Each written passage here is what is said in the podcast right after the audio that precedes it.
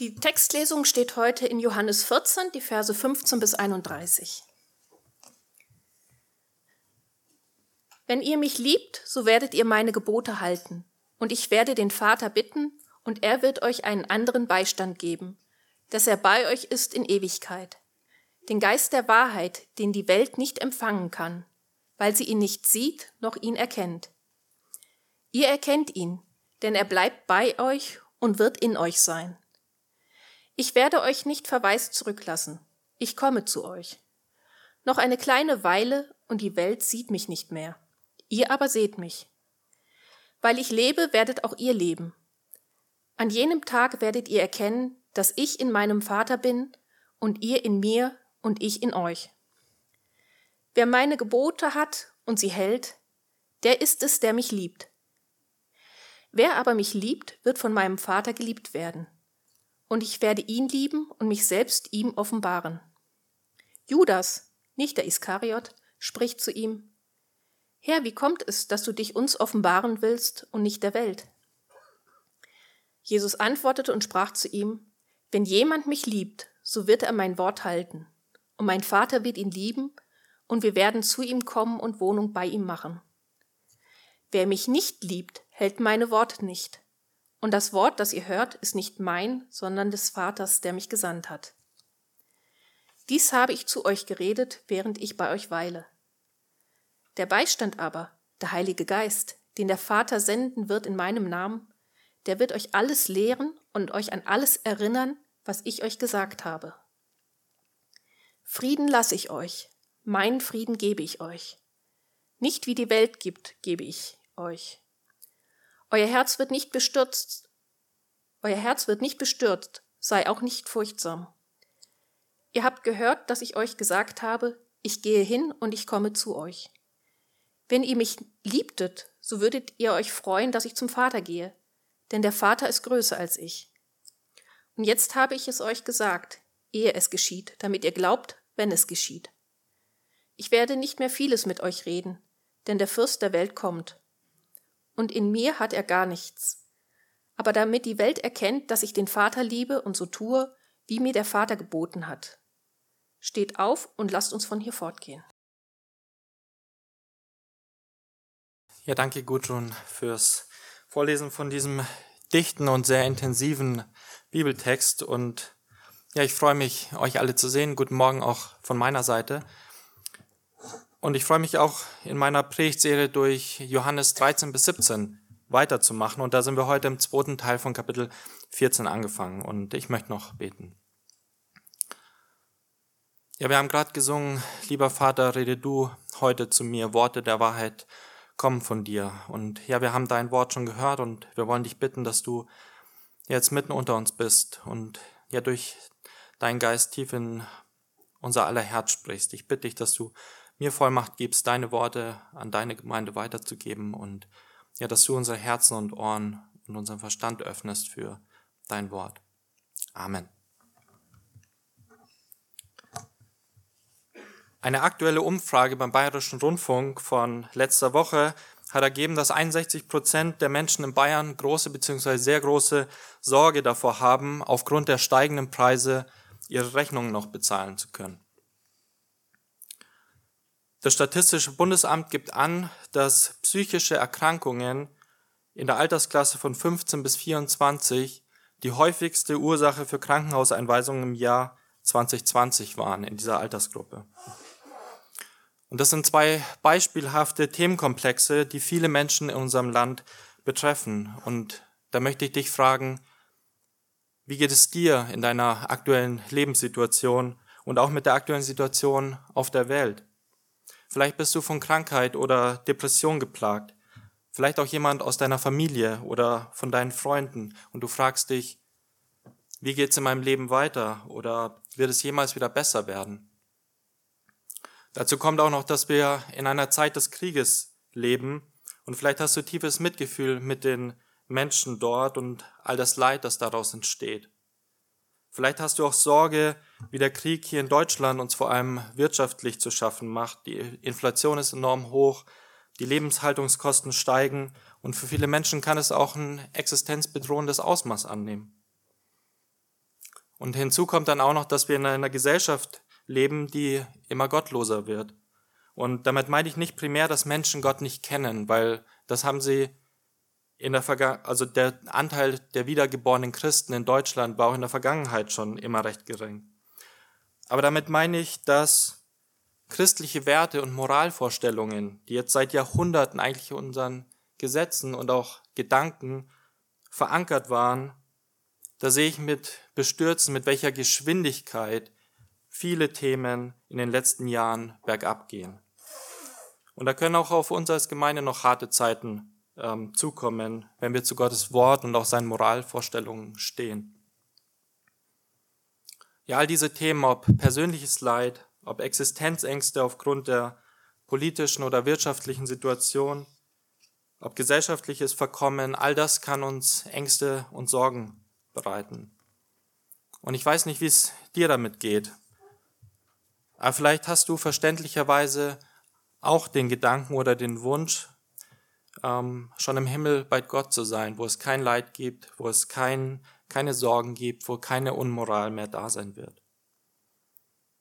Weil auch der Apostel Paulus bringt genau diesen Wunsch im Philipperbrief zum Ausdruck. Dort schreibt er, mich verlangt danach, aufzubrechen und bei Christus zu sein, was auch viel besser wäre. Aber dann gibt er uns eine andere Perspektive und sagt, aber es ist nötiger, dass ich hier bleibe um euretwillen. Paulus sagt, am liebsten wäre ich schon im Himmel, aber es ist wichtiger für das Reich Gottes, dass ich weiterhin auf der Erde bleibe. Und auch Jesus schlägt in die gleiche Kerbe in Johannes 17, als er kurz vor seiner Kreuzigung für seine Jünger betet, sagt er, ich bitte nicht, dass du sie aus der Welt nimmst, sondern dass du sie bewahrst vor dem Bösen. Und hier passt das Lied ganz gut ähm, zwischen Himmel und Erde. Dort heißt es, mitten in dieser Welt, doch nicht von dieser Welt. Wir gehören zu dir und doch sind wir noch hier. Du machst Himmel und Erde einmal neu, doch dein Reich ist schon da und du bist treu. Ja, für diese Zwischenzeit, in der wir leben, brauchen wir Beistand, wir brauchen Bewahrung und wir brauchen Hilfe. Und genau darum geht es in unserem heutigen Bibeltext aus Johannes 14, den wir gerade schon gehört haben. Dort verspricht Jesus uns ein Stück Himmel in uns. Und dabei ist eins klar, er verspricht uns nicht den Himmel auf Erden. Er verspricht uns kein schönes, friedliches, problemloses Leben hier auf dieser Welt sondern es ist eher ein Leben, das von Verfolgung und Leid geplagt ist. Es heißt, jeder, der ein gottesfürchtiges Leben leben will, wird Verfolgung erleiden. Aber Jesus verspricht uns ein Stück Himmel in uns. Und wir sehen in unserem heutigen Text drei Aspekte davon. Erstens, er verspricht uns Gottes Geist, den Heiligen Geist, der in uns wohnt. Zweitens, er verspricht uns Gottes Gegenwart und Liebe in unserem Leben. Und drittens, er verspricht uns Gottes Frieden in unserem Leben. Und neben diesen drei Verheißungen, Gottes Geist, Gottes Gegenwart und Liebe und Gottes Frieden, sehen wir noch ein weiteres Thema in unserem Text, das sich durch den ganzen Text heute durchzieht, nämlich Gehorsam und Liebe. Und mit diesem Aspekt wollen wir auch anfangen. Und am besten, ihr habt eure Bibeln zur Hand. Ähm, wir werden in dem Text immer mal wieder ein bisschen hin und her springen. Gehorsam und Liebe. Fünf Verse in unserem Abschnitt sind ziemlich ähnlich. Vers 15 heißt es, wenn ihr mich liebt, so werdet ihr meine Gebote halten. Vers 21, wer meine Gebote hat und sie hält, der ist es, der mich liebt. Vers 23, wenn mich jemand liebt, so wird er mein Wort halten. Vers 24, wer mich nicht liebt, hält meine Worte nicht. Und Vers 28, wenn ihr mich liebtet, so werdet ihr euch freuen, dass ich zum Vater gehe. Wenn wir diese fünf Verse zusammenfassen, dann definiert Jesus eigentlich Folgendes. Ein Mensch, der Jesus liebt, kennzeichnet sich dadurch, dass er seine Gebote halten wird. Ein Mensch, der Jesus liebt, kennzeichnet sich dadurch, dass er seine Gebote halten wird. Und hier ist es enorm wichtig, auf die richtige Grammatik zu achten, weil sonst aus diesem Vers eine ganz andere Bedeutung rauskommt. Und da sind auch nicht alle Übersetzungen im Deutschen hilfreich, weil wir keine Partizipkonstruktionen haben. Weil sowohl in der Luther-Übersetzung als auch in der Schlachter-Übersetzung wird der Vers 15 folgendermaßen übersetzt, nämlich in der Befehlsform. Da steht, liebt ihr mich, so haltet meine Gebote, Ausrufezeichen. Aber im Griechischen steht es so nicht da. Im Griechischen steht da kein Imperativ, sondern Futur, also die Zukunftsform. Dort steht, wenn ihr mich liebt, so werdet ihr meine Gebote halten. Und da können wir ableiten, Gehorsam ist die Folge von Liebe zu Jesus. Gehorsam ist die Folge von Liebe zu Jesus. Das ist nicht das Gleiche. Und D.A. Carson, ein bekannter Theologe, schreibt in seinem Kommentar zu diesem Vers, dass diese starke Verbindung zwischen Gehorsam und Liebe wie eine Definition ist. Es geht gar nicht anders. Echter Glaube zeigt sich an den Früchten, die wir bringen, und echter Glaube wird sich, wird auch zu diesen Früchten führen. Und da müssen wir aber ganz zu Beginn eines ganz klar betonen, dass dieser Gehorsam keine Bedingung für Jesu Liebe ist, weil wir lesen im ganzen Neuen Testament, dass Gott uns zuerst geliebt hat. 1. Johannes 4, Vers 10. Hierin ist die Liebe. Nicht, dass wir Gott geliebt haben, sondern dass er uns geliebt hat und seinen Sohn gesandt hat als eine Sühnung für unsere Sünden. Oder Römer 5, Vers 8. Gott aber erweist seine Liebe zu uns darin, dass Christus, als wir noch Sünder und seine Feinde waren, für uns gestorben ist. Ja, und auf dieser Basis von Gottes Liebe zu uns können wir ihn lieben und seine Gebote halten. Und dann fährt Johannes in 1. Johannes 4, Vers 11 fort und sagt, Geliebte, wenn Gott uns so sehr geliebt hat, sind auch wir schuldig, einander zu lieben.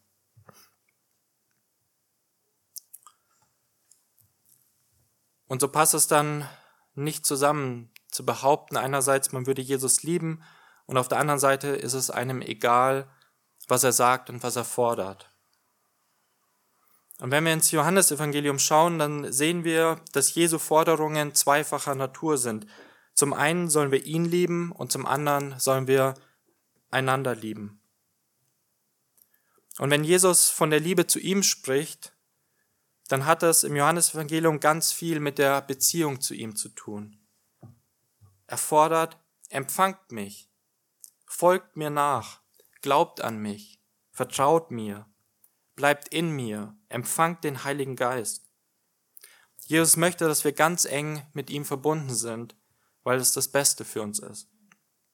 Und dazu gehört dann ganz einfach, die Beziehung mit ihm zu pflegen, ihm zuzuhören, indem wir sein Wort lesen und gepredigt bekommen, mit ihm zu sprechen im Gebet, ihm zu vertrauen in allen Lebensumständen und eben nicht primär auf unseren Verstand oder unser Können oder unsere guten Kontakte.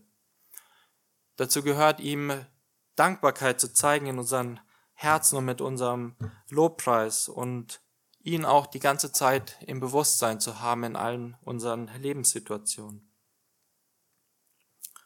Ja, und wenn wir auf der anderen Seite betrachten, welche zwischenmenschlichen Forderungen Jesus im Johannesevangelium stellt, dann finden wir da drei Dinge. Nämlich zum einen, liebe deinen Nächsten, also liebt einander, wascht einander die Füße, also dient einander und am Ende sagt er, weide meine Schafe zu Petrus, also kümmert euch umeinander. Und das restliche Neue Testament hilft uns dann dabei, also es konkretisiert diese Punkte und hilft uns noch dabei, ähm, das praktisch zu verstehen. Zum Beispiel gibt uns Paulus im Galaterbrief zwei Listen und diese Listen sind bei weitem nicht vollständig. Aber die eine Liste bringt zum Ausdruck, wie unser Zusammenleben aussehen soll, wenn es vom Heiligen Geist geprägt ist. Und die andere Liste beschreibt das Zusammenleben, wenn es von Sünde geprägt ist. Und bei vielen Dingen, die da aufgezählt werden, sagen wir, ja, ist ja selbstverständlich. Mord, Zauberei, Feindschaft, Unzucht, also Sex vor oder außerhalb der Ehe zwischen Mann und Frau, Pornografie, sexuelle Fantasien außerhalb der Ehe, all das sind ganz klare No-Gos, hoffentlich. Aber dann sind da auch in diesen Listen eine ganze Menge Dinge, die oft als Kavaliersdelikte empfunden werden und die dann in der Lebenspraxis vielleicht gar nicht so einen großen Big Deal darstellen, wie zum Beispiel Eifersucht, Neid, Parteiungen, Egoismus, Lästern, zu viel Essen und Trinken und vieles mehr. Und hier sagt Jesus, es passt nicht zusammen, wenn du behauptest, mich zu lieben, aber du bist eifersüchtig und neidisch auf das Auto, auf den Job, auf die Wohnung, auf den Partner, auf die Kinder, auf die Schwangerschaft, auf den Urlaub, auch auf die Abwesenheit von Leid im Leben von anderen. Es passt nicht zusammen, wenn du behauptest, Jesus zu lieben, aber schlecht über andere Menschen denkst und vor allem dann auch noch über sie lästerst. Es passt nicht zusammen, wenn du behauptest, Jesus zu lieben, aber du hast Zornausbrüche gegenüber deinem Ehepartner, deinen Kindern oder auch anderen Autofahrern. Es passt nicht zusammen, wenn du behauptest, Jesus zu lieben, aber du nimmst dir nur Zeit für Dinge und hilfst nur dann anderen, wenn du darin auch einen Vorteil für dich selbst siehst oder zumindest mal keinen Nachteil. Und das sind jetzt alles vermeintlich Kleinigkeiten und in der heutigen Zeit, wo wir leben, ist das der Standard. Jeder ist sich selbst sein Nächster. Aber Jesus macht uns bewusst, das ist nicht der Standard im Reich Gottes, sondern solche kleinen vermeintlichen Kavaliersdelikte bringen Menschen in die Hölle. Und jeder dieser kleinen Kavaliersdelikte hat auch dazu geführt, dass Jesus am Kreuz gestorben ist. Ja, und wie sieht es auf der anderen Seite mit der positiven Frucht des Geistes auf, die auch im, im ein Vers weiter steht?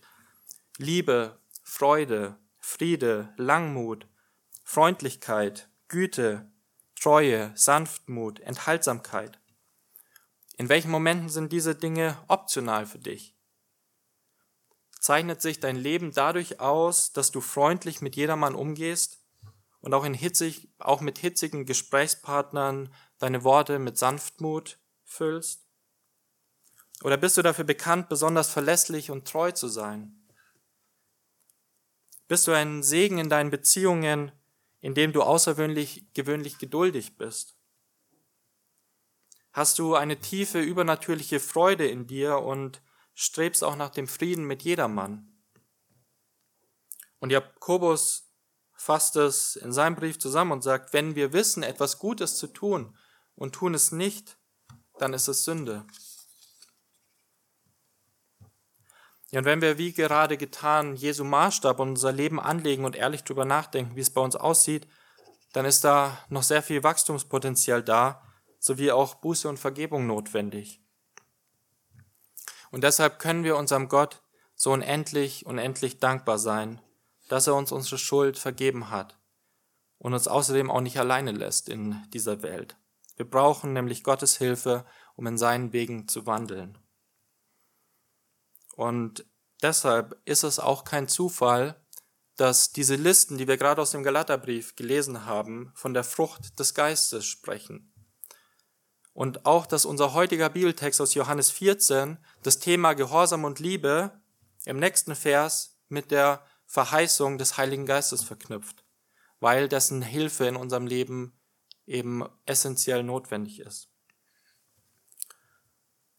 Und so heißt es dann in den Versen 15 bis 18. Wenn ihr mich liebt, so werdet ihr meine Gebote halten. Und ich werde den Vater bitten, und er wird euch einen anderen Beistand geben, dass er bei euch ist in Ewigkeit.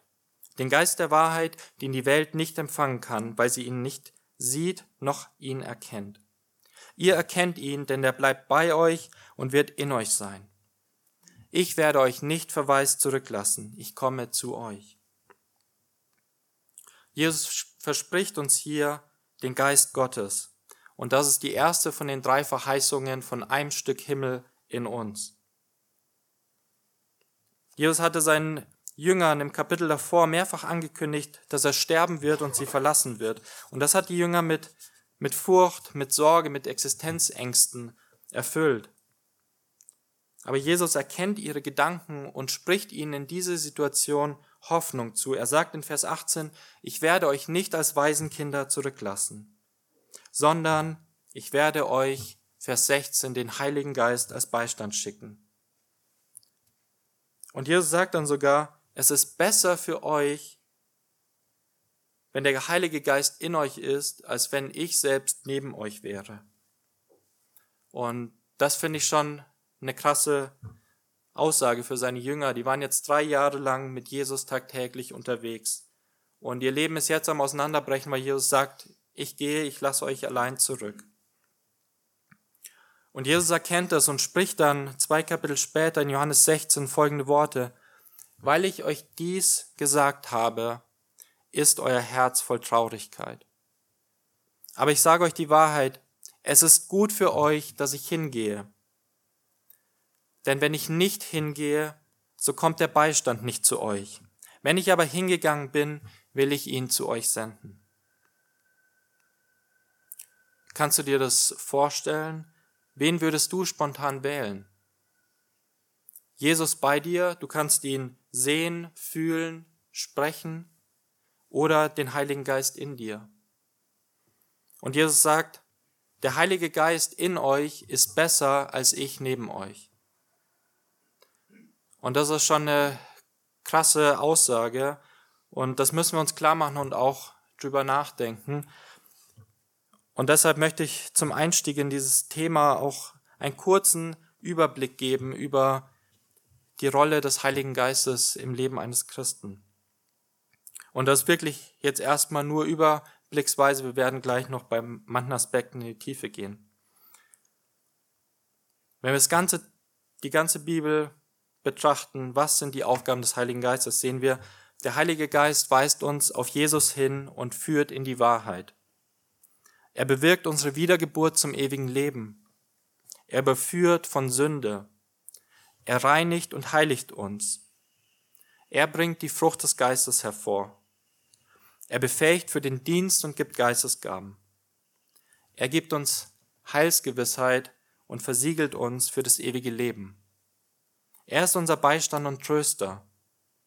Er hilft in unseren Schwachheiten und tritt im Gebet vor Gott für uns ein. Er lebt in uns Christen und gießt Gottes Liebe in unsere Herzen aus. Er vereint, er offenbart und lehrt, er leitet Gläubige in Entscheidungen, gibt Weisheit und verhindert auch so manches Vorhaben. Und jeder dieser 10 bis 15 Aspekte wäre eine Predigt für sich alleine. Und das würde auch den heutigen Rahmen sprengen. Und deshalb möchte ich nur auf die Punkte eingehen, die wir auch in unserem heutigen Text sehen. Und da möchten wir anfangen mit Vers 16. Dort heißt es, ich werde den Vater bitten und er wird euch einen anderen Beistand geben. Das Wort, das hier in Vers 16 für Beistand steht, heißt im Griechischen Parakletos. Und das wird im Deutschen oft übersetzt mit Beistand, Tröster, Helfer oder Fürsprecher. Und all diese Übersetzungen haben auch ihre Berechtigung, weil sie, wie wir gerade gehört haben, wichtige Aspekte von der Aufgabe des Heiligen Geistes in unserem Leben beschreiben. Aber D.A. Carson sagt, und das sehe ich auch so, ist, dass diese vier Begriffe in unserem heutigen Sprachgebrauch etwas zu kurz greifen. Fürsprecher vor Gott ist eine wichtige Aufgabe des Geistes, aber es ist nicht alles. Beistand und Tröster hat in unserem heutigen Sprachgebrauch zu stark die Nuance, dass es primär darum geht, dass es uns gut geht und wir uns wohlfühlen. Und Helfer klingt zu sehr nach einer uns untergeordneten Rolle. Aber nichtsdestotrotz ist die Summe dieser Wörter, und wenn wir die Nuance richtig verstehen, dann geht es schon in die richtige Richtung, die Jesus damit auch meint. Weil Parakletos meint so viel wie zur Hilfe an unsere Seite herbeigerufen. Zur Hilfe an unsere Seite herbeigerufen. Und die Übersetzung fasst die Bedeutung der anderen Begriffe eigentlich ganz schön zusammen und passt auch ganz wunderbar in den Kontext von unserem heutigen Abschnitt. Weil in den Versen 15 bis 21 haben wir eine Sandwich-Struktur und die ist typisch für den hebräischen Autor, ähm, wenn er etwas betonen will. Und da haben wir oben in Vers 15 und unten in Vers 21, da steht, wenn ihr mich liebt, so werdet ihr meine Gebote halten. Das sind die beiden Scheiben Toast. Und dazwischen, da ist das Zentrale, das betont werden soll, nämlich, ich werde euch den Parakletos, den Heiligen Geist senden. Und wenn wir uns überlegen, warum betont er den Heiligen Geist in der Mitte und das Gehorsam sein und ihn zu lieben sind die beiden Scheiben Toast, dann sehen wir, dass Jesus zu lieben und in seinen Geboten zu wandeln und die Frucht des Geistes zu bringen, das sind die Scheiben Toast, das funktioniert nur mit der Hilfe und dem Wirken des Heiligen Geistes. Und wir haben ja auch gerade schon gehört, dass eine der Hauptaufgaben im Leben eines Christen ist, dass der Heilige Geist uns Jesus ähnlicher macht. Dass wir unserer Berufung als Kinder Gottes entsprechend leben und Gott damit verherrlichen. Man könnte in dem Zusammenhang auch von dem Heiligenden Geist sprechen. Und deshalb sagt dann Jesus auch, ihr werdet meine Gebote halten, weil der Geist in euch sein Werk vollbringt. Er ist euer Beistand und euer Helfer. Als nächstes in Vers 17 nennt Jesus den Heiligen Geist auch den Geist der Wahrheit, den die Welt nicht empfangen kann. Und er fügt zwei sehr interessante Begründungen an, nämlich einmal, die Welt kann ihn nicht empfangen, weil sie ihn nicht sieht und erkennt. Das heißt, die gottlose Welt hat sozusagen keine Antennen, um die Frequenz des Heiligen Geistes zu empfangen. Sie nimmt ihn und sein Wirken nicht wahr und kann ihn deshalb auch nicht bekommen, steht hier. Und auf der anderen Seite, im nächsten Vers heißt es, wir empfangen ihn, weil er bei uns und in uns ist. Wir Christen hingegen nehmen ihn wahr und lernen ihn immer besser kennen, weil er in uns wohnt. Hast du schon mal einen Mitbewohner gehabt und ihn nicht wahrgenommen? Ich denke, das geht nicht. Eine weitere Aufgabe des Heiligen Geistes, die wir in unserem Abschnitt sehen, ist, dass der Geist uns lehrt und erinnert. In Vers 26 heißt es, der Beistand aber, der Heilige Geist, den der Vater senden wird in meinem Namen, der wird euch alles lehren und euch an alles erinnern, was ich zu euch gesagt habe. Und zunächst mal gilt dieses Versprechen vorrangig den zwölf Aposteln, zu denen Jesus diese Worte direkt gesagt hat. Warum? Weil damals war die Bibel noch nicht niedergeschrieben und die Apostel brauchten die Hilfe des Heiligen Geistes, weil klar ist, dass sie sich nicht alles merken konnten, was Jesus ihnen die vergangenen drei Jahre gesagt und gelehrt hat. Und wir auf der anderen Seite, wir haben nun Gottes Wort in Schriftform und können darin alles Nötige für unser Leben lesen. Und natürlich brauchen auch wir den Heiligen Geist, um Gottes Wort zu verstehen und um auf unser Leben anzuwenden. Aber ich denke, wir brauchen nicht erwarten, dass uns alles zufällt und er uns an alles erinnert, wenn wir Gottes Wort nicht lesen. Wie hat unser Pastor Robin im Resümee seiner damaligen Bachelorarbeit geschrieben, sinngemäß, der Geist kämpft nicht ohne sein Schwert. Und das Schwert des Geistes ist Gottes Wort, die Bibel. Und natürlich gibt es auch immer wieder Situationen oder Lebensumstände, wo wir Gottes Wort nicht zur Hand haben. Und ich denke da vor allem auch an verfolgte Christen. Und ich bin überzeugt, dass Gottes Geist Christen in solchen Umständen an seine Worte erinnert und sie auch lehrt und ermutigt. Und ich möchte uns ja auch bitten, dass wir bei diesem Thema gut aufpassen und auf keiner der beiden Seiten vom Pferd fallen. Gott hat uns nämlich sein Wort und seinen Geist gegeben. Und es kommt leider zu oft vor, dass das andere überbetont wird, während das das eine überbetont wird, während das andere dann an den Rand gedrängt wird. Und da gibt es die einen, bei denen nur der Heilige Geist das Zentrum ist.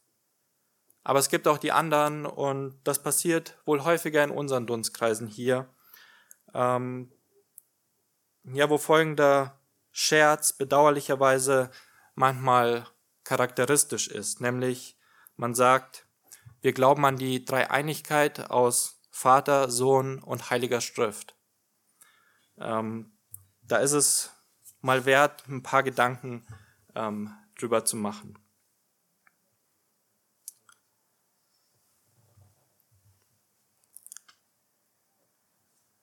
Gott verheißt uns seinen Geist in unserem Leben.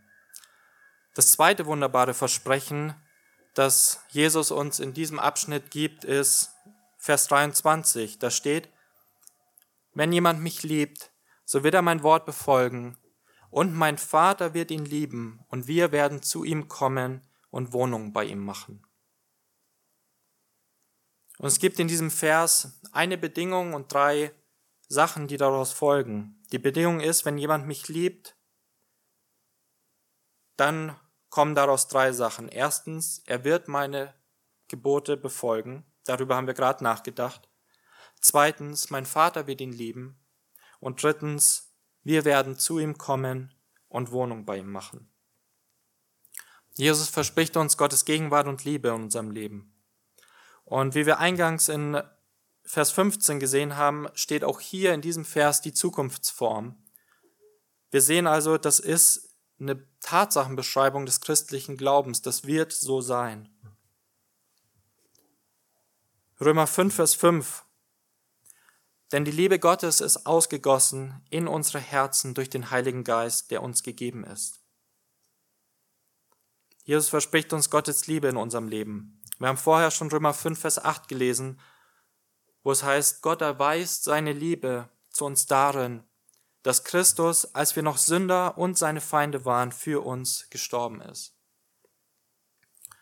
Aber Gott geht sogar noch einen Schritt weiter und gebraucht den Propheten Hosea, um zu verdeutlichen, wie unendlich groß seine Liebe zu uns ist. Gott der Herr spricht zu Hosea in Hosea 1, Geh hin und nimm dir eine Prostituierte und heirate sie. Und Hosea macht es. Und die beiden bekommen einige Kinder. Aber Goma, seine Frau, geht ihm wieder fremd und arbeitet wieder in ihrem alten Metier. Und Gott kommt ein zweites Mal zu Hosea und sagt, geh nochmal hin, kauf deine Frau frei und liebe sie. Und Hosea macht es. Gott sagt, mit dieser Geschichte von Hosea und seiner Frau will ich euch verdeutlichen, wie sehr ich euch liebe, obgleich auch ihr immer wieder abtrünnig werdet. Ja, und wenn dir bewusst ist, wie unendlich groß Gottes Liebe zu dir ist, dann kannst du auch folgende Lügen in deinem Leben identifizieren und bekämpfen. Der ein oder andere mag sich fragen, mag Gott mich überhaupt? Ist er nicht eigentlich enttäuscht von mir? Kann man jemanden wie mich überhaupt lieben? Und solchen Lügen dürfen wir keinen Raum geben in unseren Gedanken. Beim Römerbrief in Kapitel 8 lesen wir, ist Gott für uns, wer kann gegen uns sein? Er, der sogar seinen eigenen Sohn nicht verschont hat, sondern ihn für uns alle dahingegeben hat, wie sollte er uns mit ihm nicht auch alles schenken? Jesus verspricht uns Gottes Liebe und er verspricht uns auch Gottes Gegenwart in unserem Leben. Und da ist es nicht so, dass wir hier auf der Erde sind und Gott ist irgendwo da oben auf seinem Thron im Himmel. Nein, hier in unserem Text steht, Gott der Vater und Gott der Sohn werden zu uns kommen und in uns leben. Ist dir das bewusst? Der dreieine Gott Vater, Sohn und Heiliger Geist lebt in dir. Und ich denke, das ist eines der krassesten Sachen, die uns auf dieser Welt überhaupt passieren können. Was macht das mit dir? Ist dir klar, dass du unendlich wertvoll bist? Du bist ein Königspalast für den König aller Könige. Und Gott erachtet es als angemessen, in dir und mir zu leben. Nicht, weil wir so toll oder perfekt wären, wie es sich gehört, nein, weil er in uns Christus sieht. Wenn Gott auf dich schaut, sieht er die perfekte Gerechtigkeit und Schönheit von Jesus Christus. Gibt dir das eine tiefe Dankbarkeit und auch eine gesunde Ehrfurcht vor Gott und tust du Dinge in dem Bewusstsein, dass Gott in dir lebt. Unser Text macht uns außerdem deutlich, dass du etwas Besonderes bist. Der dreieine Gott lebt nicht in jedem Menschen, sondern nur in Christen. Wir lesen Vers 23, wenn jemand mich liebt, werden wir zu ihm kommen und in ihm leben. Vers 21, Jesus offenbart sich nur denen, die ihn lieben. Vers 19. Die Welt sieht Jesus bald nicht mehr, aber die Jünger werden ihn sehen. Vers 17. Die Welt kann den Heiligen Geist nicht empfangen. Aber zu den Christen spricht Jesus, ich komme zu euch, ich werde in euch sein.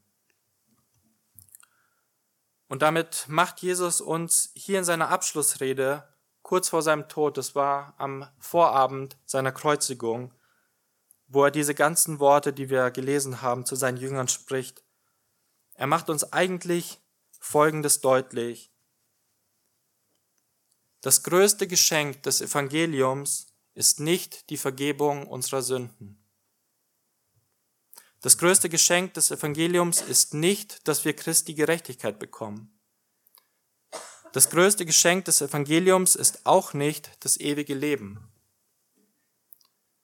Das sind alles nur Mindestvoraussetzungen, damit wir nicht in die Hölle kommen und in Ewigkeit von Gott getrennt sind.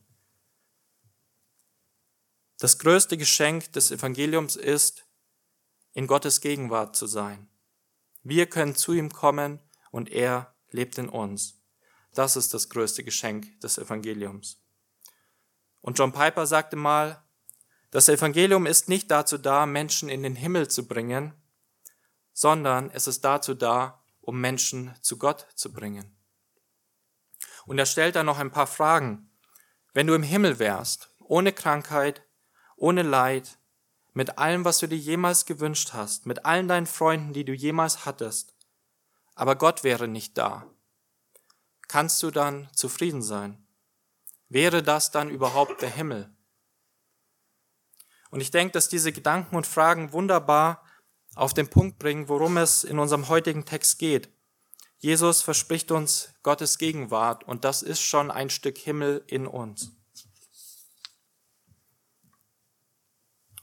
Bisher haben wir betrachtet, Jesus verspricht uns Gottes Geist und er verspricht uns Gottes Gegenwart und Liebe. Und als drittes sehen wir in unserem Text, dass er uns Gottes Frieden verspricht. Ab Vers 27 heißt es, Frieden hinterlasse ich euch, meinen Frieden gebe ich euch. Nicht wie die Welt gibt, gebe ich euch, euer Herz erschrecke nicht und verzage nicht. Und Jesus spricht hier von zwei Arten von Frieden. Zum einen spricht er von Frieden von Gott und zum anderen Frieden mit Gott. Frieden von Gott. Jesus spricht diese Worte in eine sehr sorgenvolle Situation der Jünger, die voller Angst sind. Und er spricht ihnen den ganzen Trost und die ganze Ermutigung und all die Versprechen zu, die wir im Kapitel 14 sehen. Und wir haben heute nur die zweite Hälfte betrachtet. Im ersten Teil steht, steckt da auch noch sehr viel drin. Und Vers 1 in Kapitel 14 hat begonnen mit, Euer Herz erschrecke nicht. Und jetzt fast am Ende vom Kapitel 14 in Vers 27 steht wieder, Euer Herz erschrecke nicht und verzage nicht.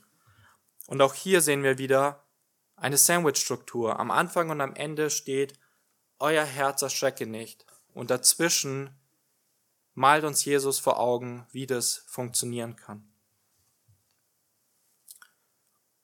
Ja, und Jesus gibt den Jüngern und uns Gottes Frieden in unsere Herzen. In Philippa 1, Vers 6 und 7 heißt es, Sorgt euch um nichts, sondern in allem lasst durch Gebete und Flehen mit Danksagung eure Anliegen vor Gott kund werden.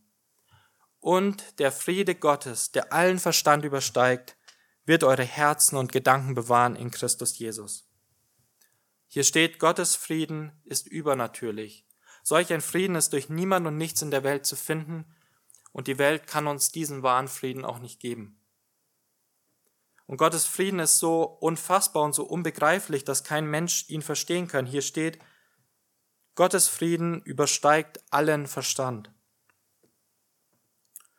Und Gottes Frieden kann auch in den ausweglosesten und von Sorgen vollen Situationen einkehren, selbst wenn niemand und auch wir es aus menschlicher Perspektive erwarten würden oder überhaupt begreifen können. Und Gott fordert uns auf, alles im Gebet vor ihn zu bringen, weil offensichtlich ist Gottes Frieden auch mit, mit Gebet verknüpft. Das bewusste Vertrauen auf Gott und das Kommen in seine Gegenwart lässt alles andere fliehen und bringt auch seinen Frieden. Und als ein Beispiel für diesen übernatürlichen Frieden, der wirklich unabhängig von unseren Umständen auch einkehren kann, ist das Lied Wenn Friede mit Gott. Viele von euch kennen dieses Lied, wir singen das auch ab und zu, aber ich denke, die wenigsten kennen die Umstände, in denen dieses Lied geschrieben wurde. Das Lied stammt nämlich von Horatio Spafford. Er war ein erfolgreicher Anwalt aus Chicago und 1873 wollte er mit seiner Familie Urlaub in Europa machen. Und damals musste man noch mit dem Schiff fahren. Aber kurz vor der Abreise kam was dazwischen und Horatio wurde aufgehalten. Aber um den Familienurlaub nicht zu ruinieren, sandte er seine Frau und seine vier Töchter schon mal voraus und hat ihm versprochen, ich komme ein paar Tage später mit dem nächsten Schiff nach. Aber auf der Überfahrt von den USA nach Europa kam es zum tragischen Unfall und das Schiff der, seiner Frau und Kinder wurde gerammt und ist versunken in weniger als einer halben Stunde in den hohen Wellen des Atlantik. Und Miss Spafford und die Mädchen wurden von Deck geschleudert. Die Frau wurde wie durch ein Wunder gerettet, aber die vier Mädchen sind im Meer ertrunken. Und in diese Situation rein schreibt der Mann Horatio Spafford folgende Liedzeilen. Wenn Friede mit Gott meine Seele durchdringt, ob Stürme auch drohen von fern, mein Herze im Glaube durch alle Zeit singt, mir ist wohl, mir ist wohl in dem Herrn. Ich denke, mehr braucht man dazu eigentlich nicht sagen. Und Jesus beendet seine Rede in Johannes 16, indem er wiederholt betont, dass wir Frieden von Gott haben. Er sagt, dies habe ich zu euch geredet, damit ihr Frieden in mir habt. In der Welt habt ihr Bedrängnis, aber seid getrost, ich habe die Welt überwunden. Jesus gibt Frieden und er lenkt unseren Blick auf die Ewigkeit. Er hat diese Welt überwunden und uns Zuversicht geschenkt, indem er uns Frieden mit Gott machte. Wir sehen also nicht nur Frieden von Gott, sondern wir sehen auch Frieden mit Gott. In Vers 31 unseres heutigen Textes heißt es, damit aber die Welt erkennt, dass ich den Vater liebe, so handle ich, wie es der Vater mir geboten hat. Jesus führt den Plan des Vaters aus und lässt sich für unsere Schuld am Kreuz hinrichten. Jesus tat das, weil er den Vater liebt und ihm deshalb gehorsam ist. Und Jesus sagt diese Dinge in unserem heutigen Text, damit wir einige wichtige Details darüber auch noch wissen und verstehen. In Vers 29 sagt er, und nun habe ich es euch gesagt, ehe es geschieht, damit ihr glaubt, wenn es geschieht. Jesus kündigt es vorab an, damit die Jünger es dann auch glauben. Jesu Kreuzigung und Auferstehung für unsere Schuld und unsere Rechtfertigung waren nicht Gottes Plan B weil dieser Plan stand schon fest, bevor Gott die Welt erschaffen hat. Als zweites will er uns wissen lassen in Vers 30, es kommt der Fürst dieser Welt, aber in mir hat er nichts. Mit Fürst dieser Welt ist der Teufel gemeint, der keine Macht über Jesus hat. Jesus ist bei seiner Kreuzigung nicht in eine hilflose Opferrolle der Menschen gefallen.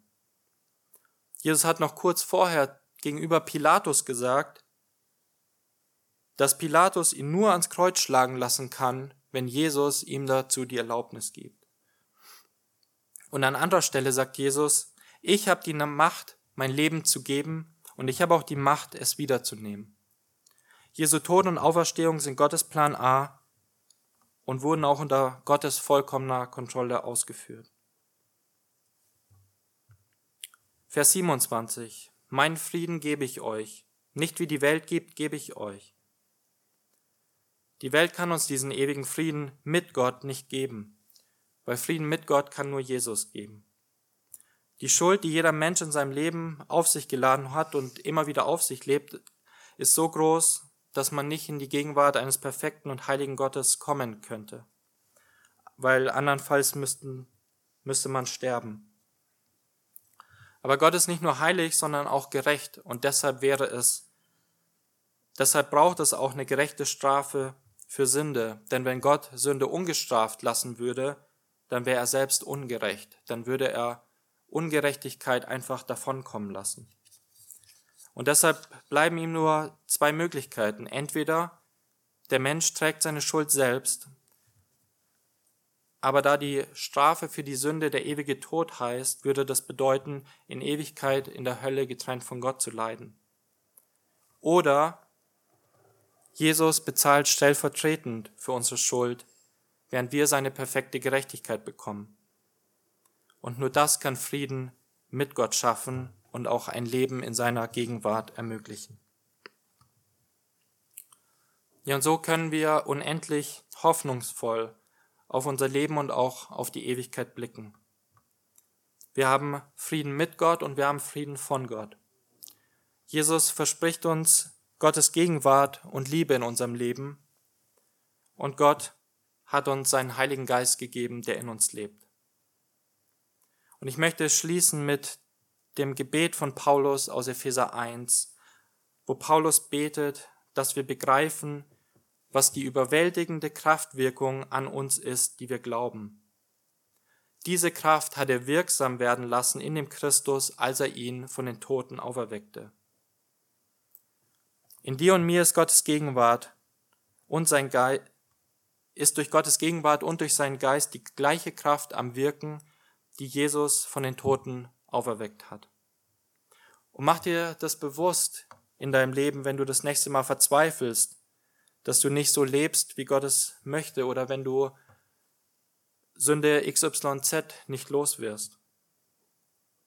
Gott wirkt durch seine Kraft in dir und das ist eine Hoffnung, Darauf sollen wir unser Vertrauen setzen, darauf, darum sollen wir beten. Weil wenn Gott jemanden von den Toten auferwecken kann, dann kann er auch Dinge in unserem Leben bewirken. Du, du hast Gottes Geist, du hast Gottes Gegenwart und du hast Gottes Frieden in dir. Das ist ein Stück Himmel in dir. Amen.